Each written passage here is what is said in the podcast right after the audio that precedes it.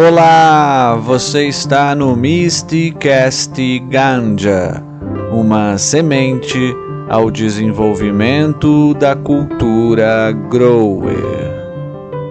Portal de notícias Cannabis Medicinal. Uma exposição reúne mais de 30 artigos feitos com a fibra da cannabis. A iniciativa foi promovida pela Informacan durante o seminário sobre cannabis medicinal e cânhamo industrial. O evento foi promovido pelo deputado Leandro Grass, do PV, autor da Lei número 6.839, que estabelece diretrizes para o incentivo à pesquisa científica com a cannabis para fins médicos na capital do país.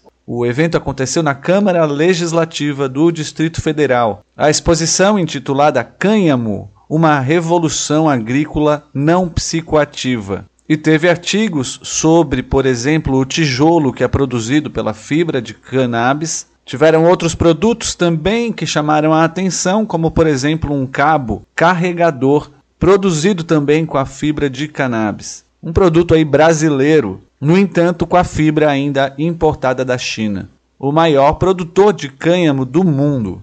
Outros produtos que também fizeram sucesso foi o tecido 100% feito de fibra de cannabis e que lembra o linho e é de alta costura. O próximo destino da exposição é a Câmara dos Deputados e, na sequência, o Senado Federal. Matéria do portal Sechat: Cannabis medicinal e a doença de Alzheimer. Quando falamos de Alzheimer, os canabinoides, incluindo o THC, ainda infelizmente tão demonizado no Brasil, podem ajudar a proteger e estimular a formação de novos neurônios no cérebro, ao contrário do argumento dos proibicionistas. Isso ajuda a melhorar o humor, o apetite e o sono. Por que então o tratamento ainda é tão inacessível para essas famílias? Dá uma olhada então aqui na matéria do Sechat com a senadora Mara Gabrilli. Matéria do site SC Inova mostra um faturamento de um milhão de reais da WeCan, que faz a capacitação de médicos para o tratamento com endocannabinoides. Essa startup foi criada há dois anos em Florianópolis e criou um centro de educação e formação sobre o uso de medicamentos à base de maconha. Encabeçado aí pela neurocirurgiã Patrícia Montainer. Cannabis traz benefícios para principais sintomas do câncer, diz estudos, segundo o portal Cannabis e Saúde. A pesquisa acompanhou pacientes por seis meses durante o tratamento com cannabis medicinal, com melhora em sintomas como a dor e a ansiedade, beneficiando assim a qualidade de vida dos pacientes. Dessa forma, um bom substituto promissor para medicamentos à base de opioides é a cannabis medicinal. No entanto, há uma lacuna de conhecimento no estudo, especialmente para o tratamento da dor relacionada ao câncer.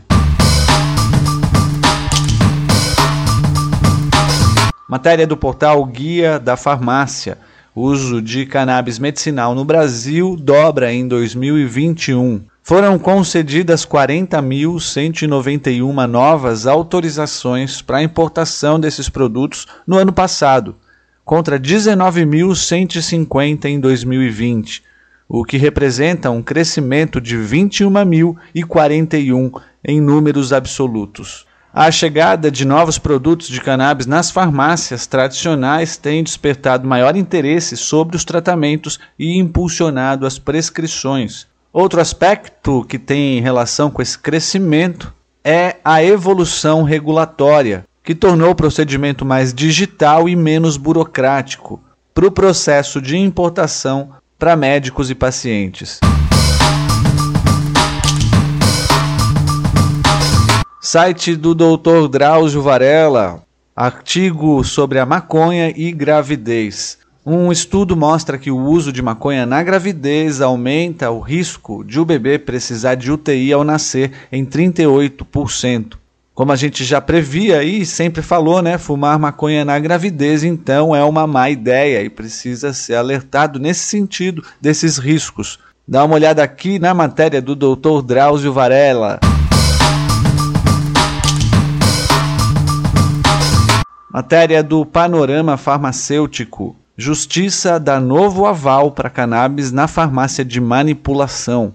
Mais um avanço para o mercado de cannabis na farmácia de manipulação, onde o Tribunal de Justiça do Estado de São Paulo confirmou decisão favorável a um estabelecimento e autorizou a comercialização e dispensação de produtos com ativos derivados vegetais ou fitofármacos da cannabis sativa. O abuso de poder impedia a cannabis na farmácia de manipulação. No caso em questão, a Anvisa ultrapassou seu poder regulamentar e impôs vetos sem amparo legal.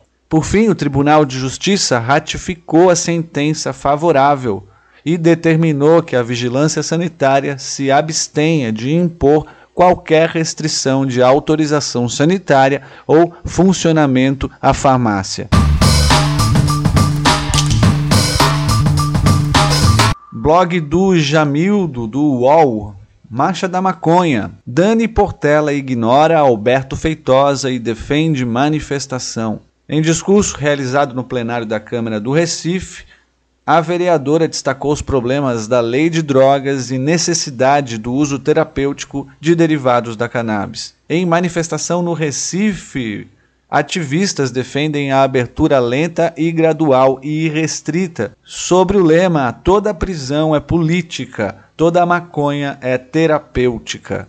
Segundo a vereadora Dani Portela, há diversos motivos para ser a favor do que esse movimento social pleiteia. A atual lei de drogas tem muitos problemas, diz ela, que geram aumento da população carcerária. Além da garantia constitucional, o Supremo Tribunal Federal, em 2011, reconheceu por decisão unânime que manifestações como a Marcha da Maconha são legítimas e estão de acordo com a legislação nacional. Muito bem, o Giro da Ganja vai ficando por aqui. Até já!